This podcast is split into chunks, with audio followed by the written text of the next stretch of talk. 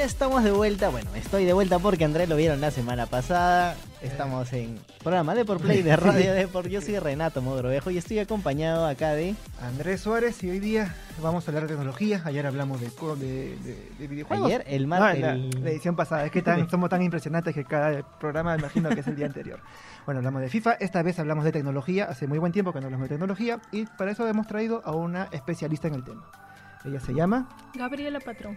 Gabriela Patrón. Ella tiene un blog que sé que es. Gabriela Patrón Geek and Chic. Ya he estado en otros medios de comunicación, tengo mi canal de YouTube y también hago reseñas, pruebo equipos de, sobre todo de Android, de smartphones. Ya ahorita voy por el tema de laptops.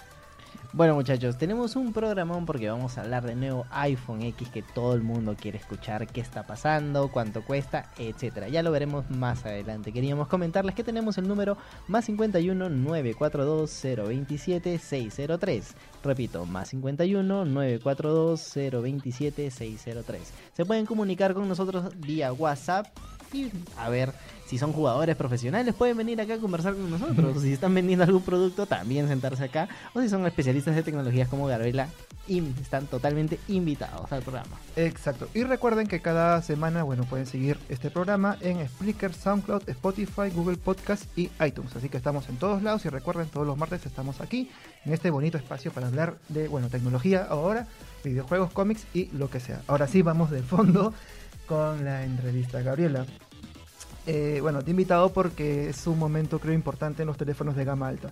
Ya ha salido el iPhone eh, XS, El- yo le digo XS o El 10S, 10S o el 10S. o el 10S y el eh, bueno y el Note 9 de Samsung. Eh, hay mucha discrepancia, mucha diferencia de, de ambos celulares. Tú lo has probado ambos. Cuéntanos tu experiencia. Bien, eh, normalmente justo son Apple y Samsung los dos tope de gama de, digamos, los dos sistemas operativos por preferencia, por excelencia. Entonces ha sacado el... Pero Huawei se está colando. Claro, eso. Poquito a poco. poco a poco. eh, justo son los enemigos a vencer, por así decirlo. Claro. Ahorita lo del iPhone, como bien decías, es muy gracioso porque la nomenclatura ha cambiado. Ujú. Normalmente era iPhone 7, iPhone 8, iPhone 9, luego pasó con la X y la gente era iPhone 10, iPhone X, ahora XS, XR, O XS. sea que el iPhone X no es iPhone X, es iPhone X. Es iPhone 10X o iPhone 10R, pero sinceramente a mí me hace sonar como si fuera un poco de medicina el XR. Sí, sí, Entonces, suena muy rarísimo. llámenlo como quieran. Normalmente la gente ya ubica más o menos que es la edición número 10. A mí me gusta XS. A pesar de que suena extra small, es más cómodo decirlo. me Bueno, parece sí. mucho más cómodo. A mí no, a mí bueno, se me, se me va, se me va la, la, la- la costumbre de tener que cambiar a utilizar más términos en inglés para referirme a algo que yo lo leo así, ¿no? Bueno, de hecho es muy divertido porque también en, en otras marcas comenzaron a decir, por ejemplo, lo que era el Note 9, Ujú. acá en Perú llegó como Note 9 en inglés Ujú. y, y pegada a la nomenclatura, era Note pegado al 9 y Ah, era sí, como sí. que, Ah, y, Sí, sí, lo y oficia- Oficialmente. oficialmente es not pegado al 9. sí, o sea, Note 9 pegadito todo en lugar de Note 9. Toda esta vida Entonces, viví engañado. Sí entonces en la todo el mundo era como, ok, bueno, ya lo sabemos como el Note 9, así que es un poco de enredos en cuanto Claro. a las a la nomenclatura, pero bueno, estos son los mayores topes de gama y es la primera vez que iPhone apuesta por aumentar el tamaño de sus equipos. Ujú. Eh, hemos podido verlo en los anteriores años con lo que es los equipos de Android, Ya. que pasaban de las 4 pulgadas a 4.5, 5 pulgadas, 6. Ahora estamos con lo que es las phablet, que son mitad smartphone, mitad tablet. si se acuerdan, las Sí. tablets eran 7, 9, 10 pulgadas. Entonces ahora los equipos son cada vez más grandes. Ajá. Entonces, eh, algo que le recriminaban un poco a Apple era el hecho de que se había quedado, digamos, en 5 pulgadas, algo bastante pequeño. En cambio, sus rivales, el más directo, que es Samsung, ya tenía una pantalla. eh, bueno, este es un modelo anterior, pero. Por ejemplo, tiene una pantalla más alargada, con mejor resolución, porque ya la gente comienza a ver más contenido en sus celulares. Cada vez ve Netflix, ve YouTube, ve juega. Muchos videojuegos exigen mucho rendimiento, por ejemplo está el Fortnite, juegos de, de tipo este PUBG, fútbol, por ejemplo. Fútbol, FIFA. Exacto. Ahora, lo que... No, ¿tú me quieres meter? Sí, yo quería preguntar acerca de que, eh, bueno, ya Apple se está metiendo en el camino de expandir sus celulares en términos de tamaño, pero ¿por qué no expande sus baterías? Ese es un tema bastante es complicado. con el talón de tema de- Aquiles. porque, bueno, Samsung ha expandido creo que demasiado sus baterías, inclusive tuvo el problema con este del Note 7 que explotaban ahora. Y hubo uno un- 9 que explotó también. Hubo un 9 que explotó, se- es un caso aislado, Sí, son casi aislados. que quizás, o sea, todavía no se conocen Ah, los sí. datos de que se ha explotado 100, 200, o sea, Claro, está ahí todavía. pero iPhone todavía es muy conservador en expandir la batería de sus celulares y es de los que tiene menos, pero el rendimiento se sigue sintiendo igual. Exacto, es digamos el punto débil de iPhone. Normalmente no quiere subir eh, los miliamperios de la batería porque, digamos, estrategia comercial es una burla que suele pasar con los que usan bastante equipos de Android de que ven a, a la- a la gente que usa iPhone estar conectada a la pared, Sí, buscar enchufe, publicidad. tener batería. Es más, eh, una forma de burla muy buena, y ya que hablabas en un principio de lo que era Huawei, es que gente de Huawei se fue a las famosas colas de Apple, en que la gente se va uno, dos, tres días Sí. para esperar su nuevo equipo, y les regaló una batería de 10.000 miliamperios con carga rápida. Y el mensaje fue demasiado bueno, que era este, esta batería de 10.000 miliamperios sirve para tantas cargas de tu iPhone, lo vas a necesitar. ¿no? Entonces era como, ¡pum! directo en el orgullo. Una cachetada directa a Apple. Entonces, ahora, como habíamos introducido el tema, en lo que es pantalla, tú dices que Apple le ha arriesgado un poco más. La Samsung Note, ¿cómo lo sientes? Yo creo que entre los equipos en todas las marcas, incluyendo Apple, y hay este, lo que son los benchmark o las pruebas, estas compañías que hacen pruebas de cualquier cosa como pantalla, carga de batería y demás. Una de ellas se llama DisplayMate. ¿Ya? Y se encarga de evaluar la calidad de las pantallas. Le dio el primer puesto a lo que es la pantalla de la Galaxy Note 9 y realmente es muy bueno. Es una pantalla en 2K y algo que quería aclarar es que eh, es muy difícil, muy difícil para el ojo humano, como dicen ojo de buen cubero, el poder distinguir 2K de 4K en una pantalla tan chica. Si vas a ver 4K, el único que ha apostado por poner 4K realmente en esa pantalla es Sony. Tiene ahí la misma tecnología de sus televisores Bravia. Entonces, ahí puedes ver, por ejemplo, cada uno de los hilos del cabello de una persona, pero realmente... No lo disfrutas tanto por el tamaño de la pantalla. ya. Exacto, si vas por 4K, que sea en un televisor. Pero, Ahora- ¿cómo le fue a los 10S en este en esta prueba que dices? En cuanto a pantalla, tiene muy buena resolución, tiene casi el mismo panel que, que Samsung. Es más, la versión anterior del iPhone 10, los paneles se los mandaba a comprar a Samsung. Entonces era como sí. que la pantalla del, de- del S8, del S9, es literalmente la pantalla del iPhone. Así que obviamente no creo que entreguen, digamos, la mejor pantalla, porque obviamente lo va a querer Samsung para sus equipos. Pero sí entrega muy buena calidad. Ahora, Te iba a dar una simple curiosidad. El 10R, que es el más pequeñito, el más barato, entre muchas comillas, el más económico. eh, tiene una resolución bastante baja. En comparación con los de gama alta. Bueno, se entiende que es bueno, gama media alta por ahí. Pero como curiosidad, tiene la misma resolución que el iPhone 4. O sea, es una cosa de locos. Que Apple recién con un nuevo celular apueste por una pantalla tan pequeña de años Sí. súper, súper atrás. Y obviamente no es una pantalla OLED. Exacto, es este una pantalla LCD, un display un poco más bajo, pero ese tipo de paneles que están también en otros equipos, digamos, de Android, tienen muy buen brillo en situaciones de baja luz, o sea, eh, eh, estás de noche y puedes ver muy bien. Eso sí, los colores son un poco más opacos. No podrías este, disfrutarlos como en pantallas OLED o AMOLED, que son justamente de los tope de gama, pero por eso el precio es mucho más bajo. Claro. Estamos hablando de, si no me equivoco, 750, 750, 790 790. dólares.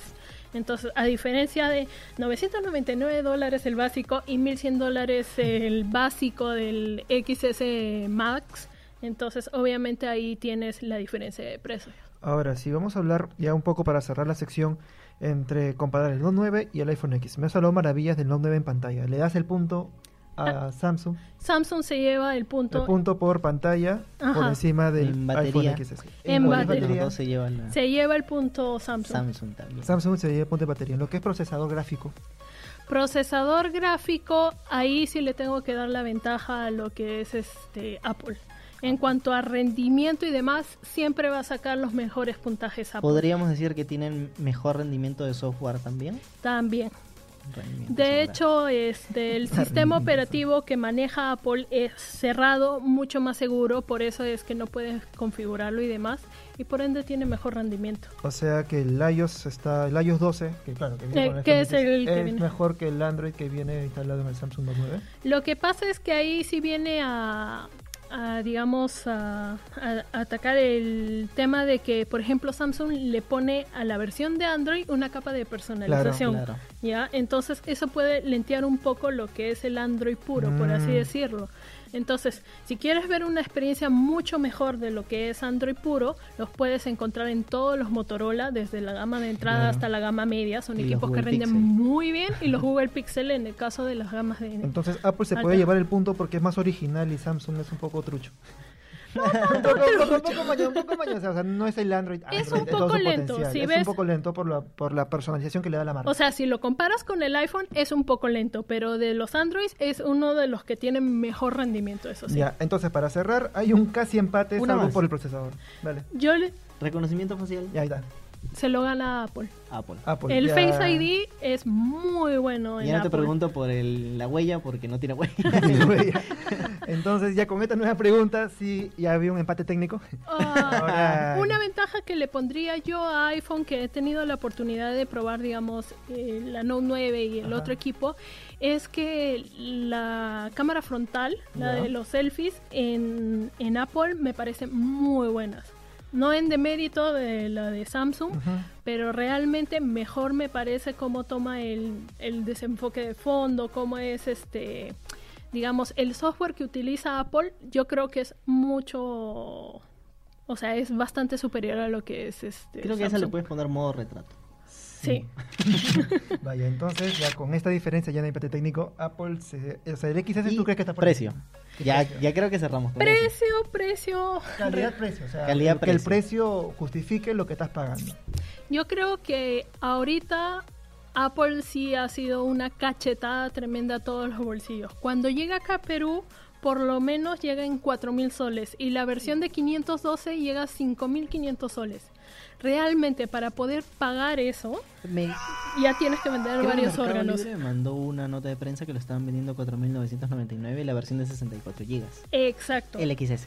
Entonces, la Note está, si no me equivoco, en mil dólares, un poquito menos, 899. O sea, estos dos equipos, escojas el que escojas, son los más Top. eh, top de cada una de sus sistemas operativos, pero obviamente eh, digamos que la calidad es costosa, ¿no?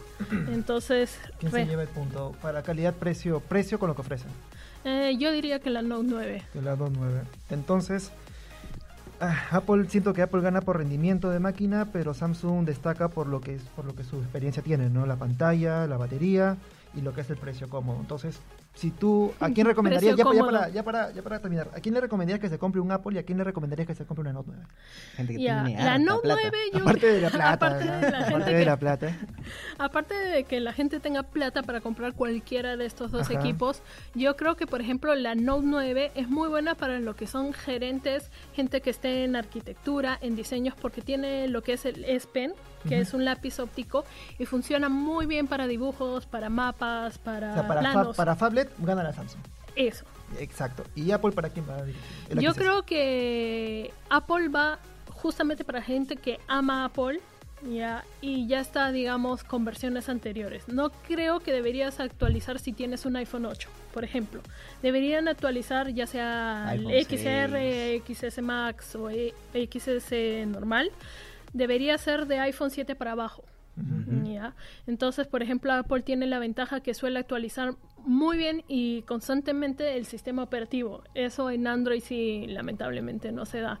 Entonces, si ya te gusta la seguridad y lo que es, digamos, el sistema operativo de iPhone, sigue con eso. Yo no creo que deberías ir ah, iPhone es mejor, Android es mejor. que Depende el del usuario. Que el XS se va más como producto de marca dentro del mismo universo de Apple y no es que no es que gente que use Android va a mudarse para allá.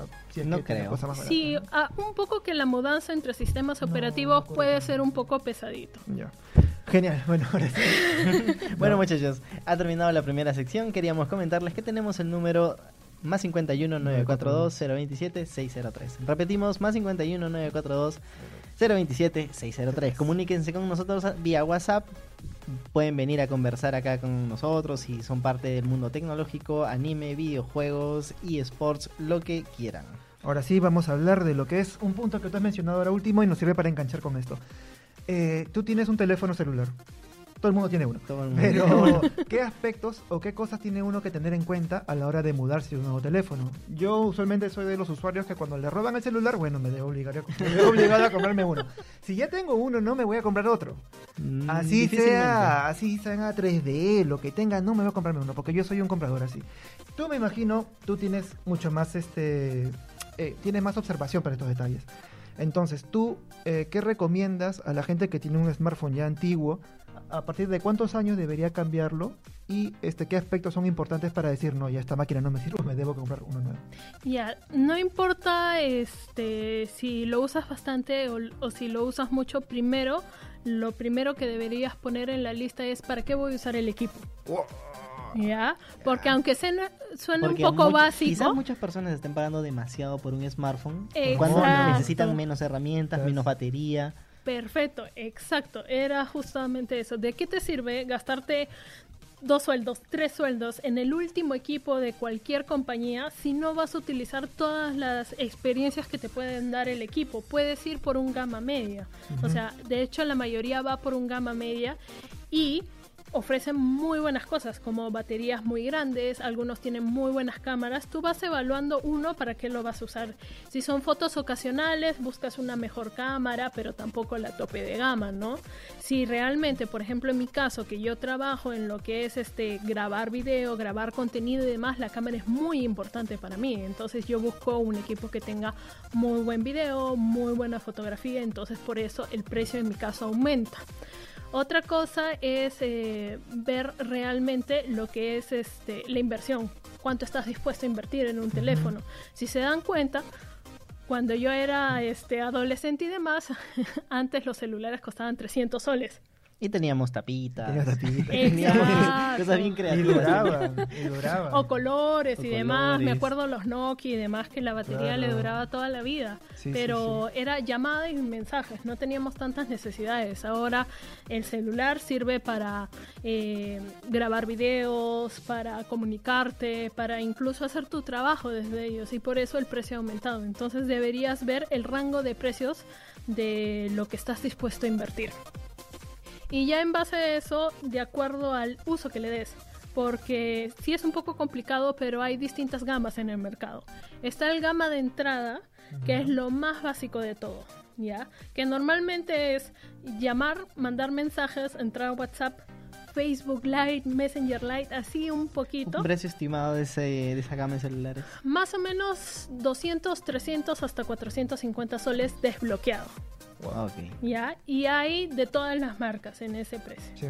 Ya, entonces yo lo ¿Por suelo qué rec- Xiaomi, que tiene 30.000 celulares de gama media y baja, no llega con tanta fuerza a Perú? Ah, muy buena pregunta. Ya, Xiaomi es una marca muy buena y suele ser normalmente la favorita de gente muy entendida, pero no tiene mucha publicidad porque ellos no quieren competir, digamos, si, si te das cuenta, marcas como Apple, Samsung y demás tienen, digamos, mucha fuerza en lo que es marketing. Tienen este una fuerza de ventas mucho más fuerte y por ende los equipos hay que pagar eso, ¿no? Entonces eso se va en el precio de los Ah, equipos. En cambio, Xiaomi tiene su compañía en China y demás, distribuye ahorita, distribuye a España.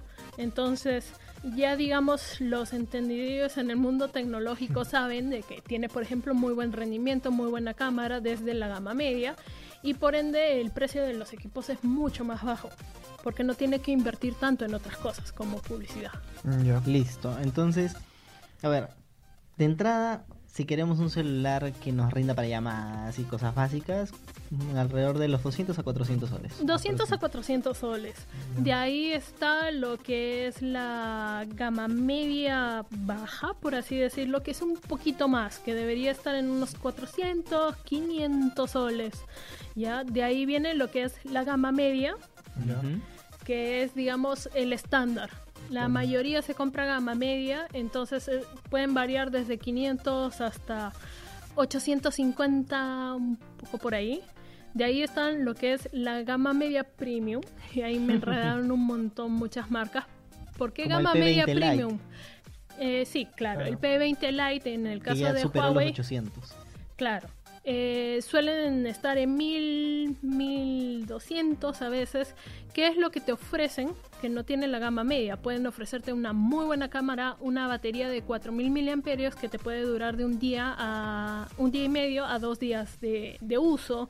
Puede ofrecerte, por ejemplo, reconocimiento facial. Algunas características que sueles ver en los tope de gamas te lo ofrece a un menor precio. Entonces, como bien decías, en el caso de Huawei está la línea Lite, que es este P20 Lite, en este caso es el último que tiene. En el caso de Samsung es la línea ¿Los Galaxy A. No, Ah, J los A. es este gama media, gama media baja. En el caso de los Ya, Uno se siente ofendido. yo sabía, ya. en el caso de los Samsung es la Gala- eh, Galaxy Ah, A, serie A.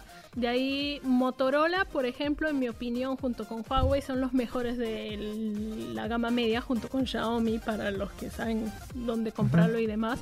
Son, digamos, los tope de la gama media en ese caso. Eh, Samsung tiene un poco la desventaja que su línea A cuesta y cuesta bastante. Sí. sí. Entonces no es tan accesible. Y ya están los tope de gama que suelen ser la- los que le tiran bombos y platillos y muchos fuegos artificiales de las distintas marcas, ¿no? ¿Tengo que cambiar mi celular si se me rompe la pantalla? Eh, ¿Eso de repararlo es posible o ya no es? Ahorita digamos que hay varias marcas que, por ejemplo, ya tú te vas a alguna compañía telefónica, sacas tu equipo por 12, 18 meses. Hay algunos que te ofrecen, por ejemplo, seguro contra accidentes. Ujú. Mi primera opción es pagar. Como si fuera tu carro, ¿no? Ya es Como que- asegurar tu carro, realmente ya es una inversión muy fuerte. Claro. Ya cualquier equipo, sea la gama Es que sea. cierto. Entonces, invierte en un seguro contra, eh, contra accidentes, ¿no? Para poder reparar la pantalla. Por ejemplo, los iPhones son los que se les suele romper la pantalla más seguido y eso sí los puedes reemplazar casi en cualquier lado porque a veces este reemplazar la pantalla sin soles y demás en su caso. A ver, No una, obstante, una cosa, Bueno, sí, continúa. solamente para redondear esa idea, si quieren reparar el panel trasero del iPhone XS o el 10S, son 500 dólares más. Sí, O sea, el vidrio trasero me refiero. no Exacto, pantalla porque ese es eh, Gorilla Glass 5, si no me equivoco, que es un este parte posterior de vidrio, entonces obviamente tienen que despres- despresurizarlo, ¿ya? Y ponerlo todo porque si no puedes echar a perder el equipo. Entonces, si hay alguna opción que te lo ofrezca la misma marca, porque cada vez ah, son más las que te ofrecen el reparar tu pantalla, vayan por ella. Ahora, una última consulta ya para ir un toque como cerrando la idea. Es sobre qué móviles necesitan ser cambiados urgente. Me pasa, y me ha pasado, o sea, yo que he cambiado de celular, que eh, digamos que uno puede tener un celular de muy buena, de muy buena calidad, digamos, una gama baja, una gama media. Pero sucede que las aplicaciones pesan cada vez más y hacen que tu equipo quede obsoleto. Entonces, o también sucede que la empresa ya no le presta servicio técnico a tu, a tu smartphone o ya no le da más parches de actualización. Entonces, ¿qué celulares de Samsung o de Apple tú dices que ya deben ser cambiados?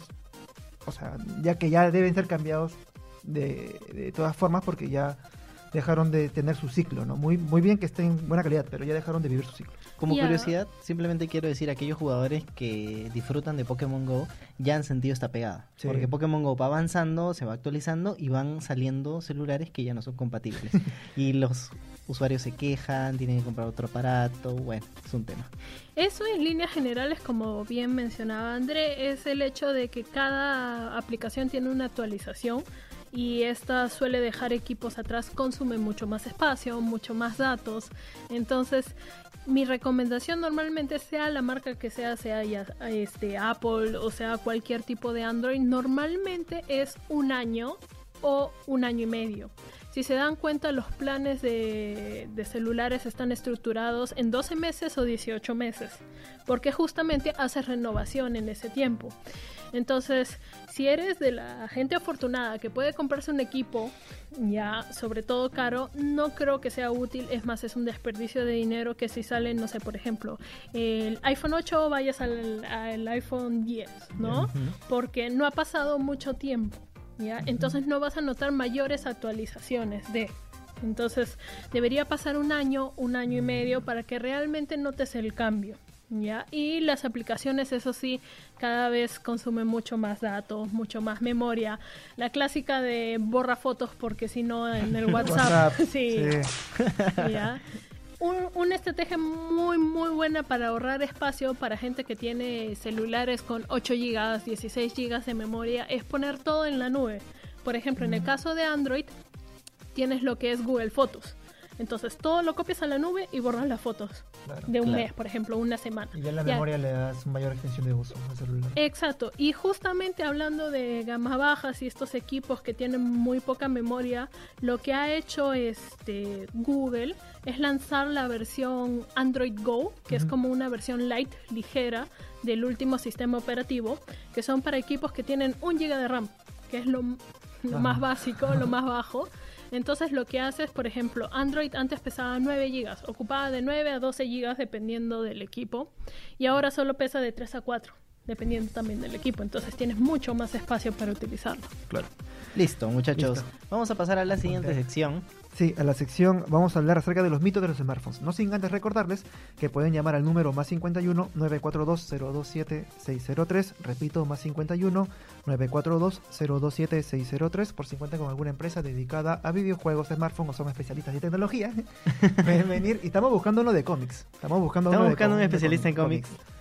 Así que estamos ahí. Por favor, estaremos si buscando, por ahí. consultando por Avisen, ah, allí. yo tengo varios amigos y también me encanta el a veces se adelantaron. Pero bueno. El que ahora Eh, se viene el estreno de Venom, sí. luego ya el próximo año Capitana Marvel, se viene exacto. Avengers 4. y vamos a requerir Pelu- información especialista. Bueno, bueno, están invitados a este espacio. Ahora sí, vayamos a los mitos de los smartphones. Queremos hablar de tres mitos, estamos buscando tres mitos que nos pueda responder puntualmente. El primero es, ¿se debe cargar la batería toda la noche hasta el 100%? Se desgasta mi batería si la tengo conectada a la Sí. pared. Es malo que se me acabe la batería hasta el 0%, por favor, resuelvan ¿Cómo la duda manejo mi batería? Ya Exacto. sabía que esa pregunta iba a estar, es de cajón. No, las baterías actuales son baterías de litio. Las baterías anteriores sí necesitabas cargarlas 8 horas en su primera carga porque necesitaba llegar, digamos, al máximo de su capacidad. En cambio ahora las baterías, dependiendo obviamente del equipo, con 2 horas, 2 horas y media, que llega al 100% en su primera carga ya está y lo desenchufas.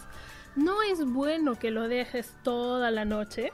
Ojo, ¿ya? ojo, No ojo. es bueno, pero no es que digamos que el equipo se vaya a malograr mucho más rápido. Por eso, hay algunas cargas, digamos, hay algunos equipos que van manejando la electricidad y depende, por ejemplo, en el caso de Huawei, hay unos cargadores que son así enormes porque es una es un cargador que tiene también un control de picos, ¿ya? Entonces, supongamos que se, se va la luz y obviamente hay un golpe de electricidad muy fuerte que podría fundir tu equipo. Entonces lo que hace es el cargador es regular el voltaje, ¿ya? Y evita que se malogre.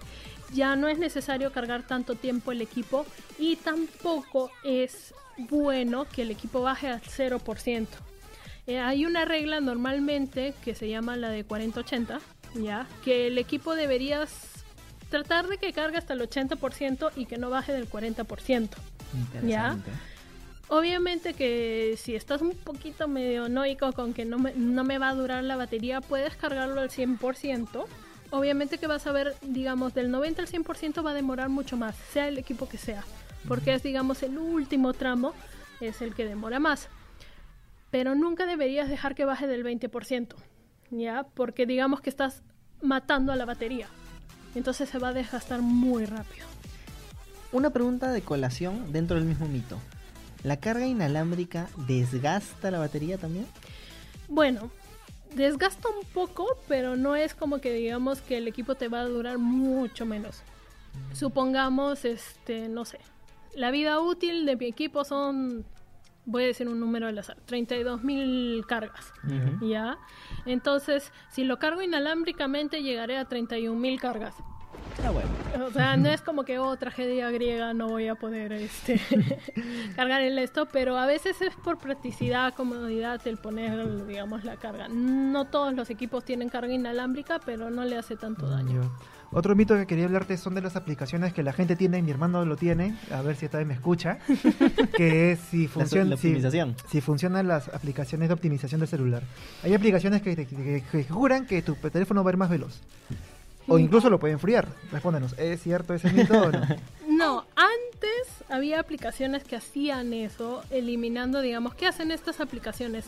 Suelen cerrar las aplicaciones en segundo plano. El primer plano es todas las aplicaciones que tú puedes visualizar, ¿no? Abres tu Facebook, ves el Facebook. En segundo plano puede cargar, por ejemplo, el hecho de que Facebook actualice y te dé una notificación. O, por ejemplo, no sé, si estás en un aplicativo de taxi, que vaya cogiendo tu geolocalización. Entonces, lo que hace es cerrar aplicaciones de segundo plano, pero tú lo puedes hacer manualmente, ¿no? Y eso de que enfríe tu equipo, ya es mentira, a menos que lo conectes a un ventilador o algo ahí para evitar que fría un huevo. Bueno, hay marcas ya como Samsung y Huawei, que son las que yo experimento. eh. Ya viene integrado el sistema este de optimización. Con simplemente abres la aplicación, optimizar y listo, y te olvidas en vez de estar a- entrando a las aplicaciones, suspender. La- Claro, digamos que son funciones que ya est- están integradas en el celular y que antes sí eran el boom, pero aún la gente cree que funcionan. No suelen funcionar normalmente. Este, es un doble trabajo, ¿no? Porque le estás, estás encargándole Metiendo un trabajo, uno, sí. una aplicación para hacer que cierre otra aplicación. Ajá. Exacto, y además a veces vienen con mucha publicidad y pueden Mm. bajarte, este, digamos, algún software malicioso y demás si no tienes mucho cuidado. Entonces, lo que puedes hacer en forma manual, si digamos tu celular no tiene estas aplicaciones de rendimiento como bien mencionas, es el hecho de ver, por ejemplo, en, en la sección de batería cuáles son los equipos que consumen, las aplicaciones que consumen más este, batería cuáles son las que consumen más rendimiento y ahí vas viendo. Si es un uso muy exagerado y no tiene por qué, por ejemplo, no sé, si tienes estas aplicaciones de taxi y no estás utilizando la aplicación de taxi en ese momento no debería consumirte mucha energía Claro. ni mucha este plan de tu plan de datos. Si es así, es que hay algún problema, lo desinstalas y lo vuelves a instalar. Ya, ahora, un tercer mito es sobre los antivirus en los teléfonos. ¿Realmente funcionan? Eh, leí que, bueno, igual mi hermano también tiene antivirus. Yo no sé si instalarlo.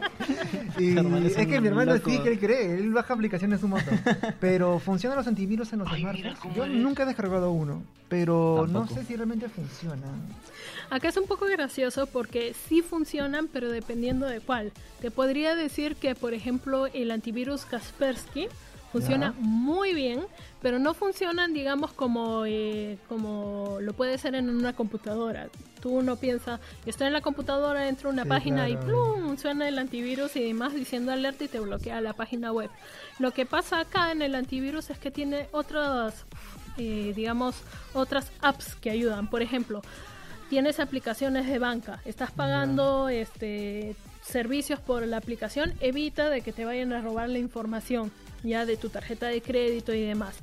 Para que realmente te bloquee, digamos, software malicioso y demás, es que te estás bajando aplicaciones que no están seguras por el Google Play Store o el, el- ¿cómo se llama? Apple, El Apple Store. App Store. En el App Store es un poco difícil porque, digamos, es más cerrado. Claro. En el caso de Android es porque tiene más, este, más posibilidades de ser atacado.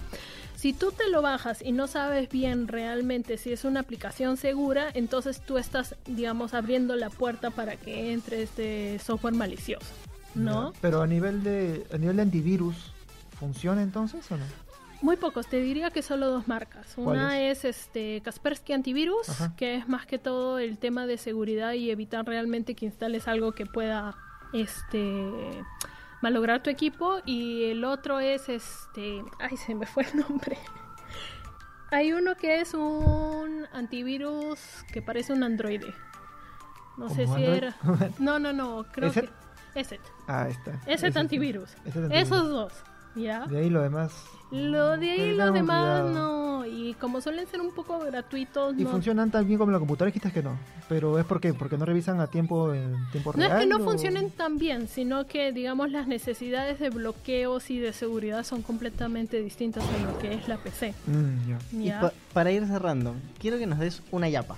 algún mito que tú sientas que los usuarios tienen y que, Dicen, no, ¿por qué hacen eso? y que tienen que, que quitarse ese hábito. Ya. Eh, Pero mira, es tu momento, es tu mi momento. momento de brillar, ya.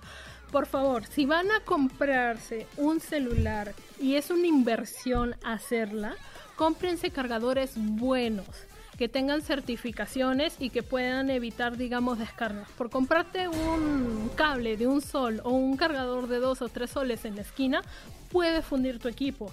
Y luego comienzas a decir, por ejemplo, muchos de los, de los problemas de estos que vemos de que el equipo estalló, ¿ya? Suele ser porque o cambiaron por una batería que no pasa con todas las certificaciones de seguridad y por ende obviamente puede explotar, ¿ya? O la segunda, usan un cargador trucho, ¿ya? Y terminan fundiendo el equipo. Y cuando tú vas a reclamar a la marca y haces todo el barullo que tienes, luego te dicen, ¿utilizaste lo- los cargadores originales? Entonces, chao garantía, es tu culpa. Lo que sí sé es que los cargadores eh, que son ilegales, no, no ilegales, pero carga- cargadores que son ter- de terceros, eh, si tú te fijas en la medida de amperaje, sí, o sea, sí pueden ser útiles, pero claro, hay gente que compra porque es adaptable, pero no basta con eso. Entonces, está diciendo que no se recomienda, pero que sí es posible también usarlos o no. No, lo que pasa es que trates de evitar, digamos, los cargadores y demás más baratos, más económicos. Mm, ya, ok. Lo barato sale caro. Ya. Hay cargadores que no son necesariamente de la marca, pero que siguen procesos de seguridad. Entonces, sí hay cargadores de terceros que sí son Ya, por ejemplo, Xiaomi comprar. tiene baterías y cargadores propios. De ahí, por ejemplo, acá no se vende tanto, pero hay lo que es Oki, ¿ya? Entonces, este, trata de invertir un poco más en lo que es las baterías y seguridad, porque el equipo te va a salir muy caro, entonces obviamente debes cuidar tu inversión. Ya. Uf, Oh, listo, tenemos muchísima información de tecnología por hoy. Ya saben cómo usar sus celulares. Exacto. Y bueno, ya nada más, ah, bueno, contarles que el fin de sem- el viernes, el viernes tenemos un especial en el- la edición impresa del diario Depor. ¿Podemos tirar la información de lo que va a venir? Hmm. No, que se espere. Bueno, quizás cómics. Síganos en redes sociales está, porque por ahí. ahí, en redes sociales, en redes sociales contamos un poco de Por lo favor, que se viene. Gabriela, dinos tus redes sociales, tus, tu blog, Sí. dónde te pueden seguir. Bueno, si quieren leer información de todo tipo de tecnología en la web, pueden buscarme como gabrielapatron.com. En Facebook, Twitter, Instagram, YouTube y hasta en LinkedIn también como Gabriela Patrón Geek and Chic, que es el nombre de mi blog, pero es un poco difícil escribir Geek Geek and Chic. Y por eso, si me buscan como Gabriela Patrón, ahí pueden encontrarme. Suelo tener información, reseñas, consejos. Trato de estar este, cerca de la gente que me lee, responderle todas las dudas, todas las preguntas que tenga. Perfecto. Y bueno chicos, eso ha sido todo por hoy. Gracias por seguirnos en este programa. El siguiente martes también tenemos nueva información. Así que nada, hasta el siguiente programa. Mi nombre es Andrés Suárez. Yo soy Renato Mogrovejo. Y yo soy Gabriela Patrón. Hasta la siguiente oportunidad. Nos vemos chicos. Chao, chao.